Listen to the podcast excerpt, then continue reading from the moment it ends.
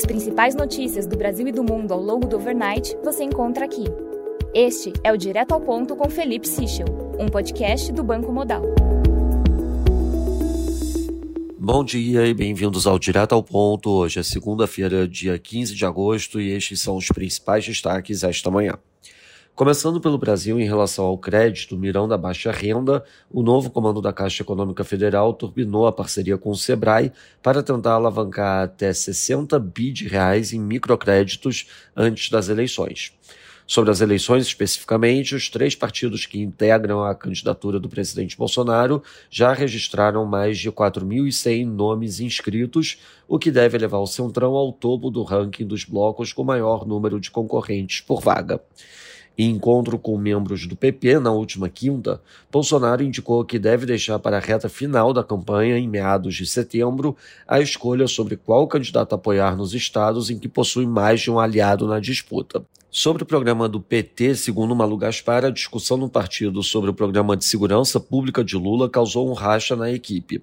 Apesar de terem sido discutidos em dezenas de reuniões internas propostas sensíveis, como o revogaço de decretos bolsonaristas ampliando o acesso às armas, essas sequer constam nas diretrizes do programa entregue ao TSE.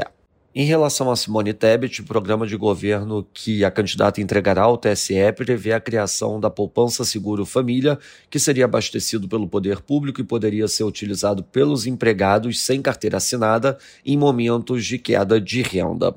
Lembrando a todos que as principais notícias do final de semana foram divulgadas ontem em nosso Before Market Opens. Caso tenham interesse em receber, por favor, entre em contato com o representante da nossa mesa institucional. Passando para o setor internacional, destaque absoluto para os dados de atividade na China. A produção industrial de julho teve leitura abaixo do esperado, avançando 3,8% year over year, ante expectativa de 4,6%.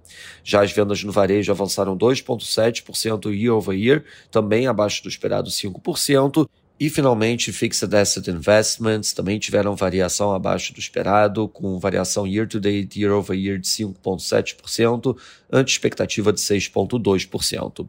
O PIBOC cortou ontem o juro de MLF de um ano em 10 pontos base para 2,75% e a Repo Rate de 7 dias foi reduzida em 10 pontos base para 2%.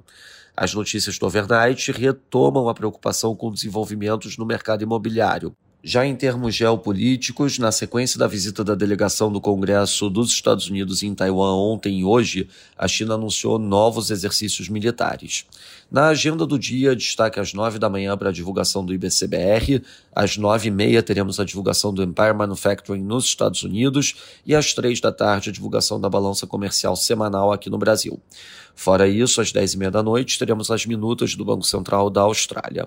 Nos mercados, o dólar index fortalece 0,54% no momento, peso mexicano desvaloriza 0,55%, enquanto o ramo sul-africano desvaloriza 1,23%.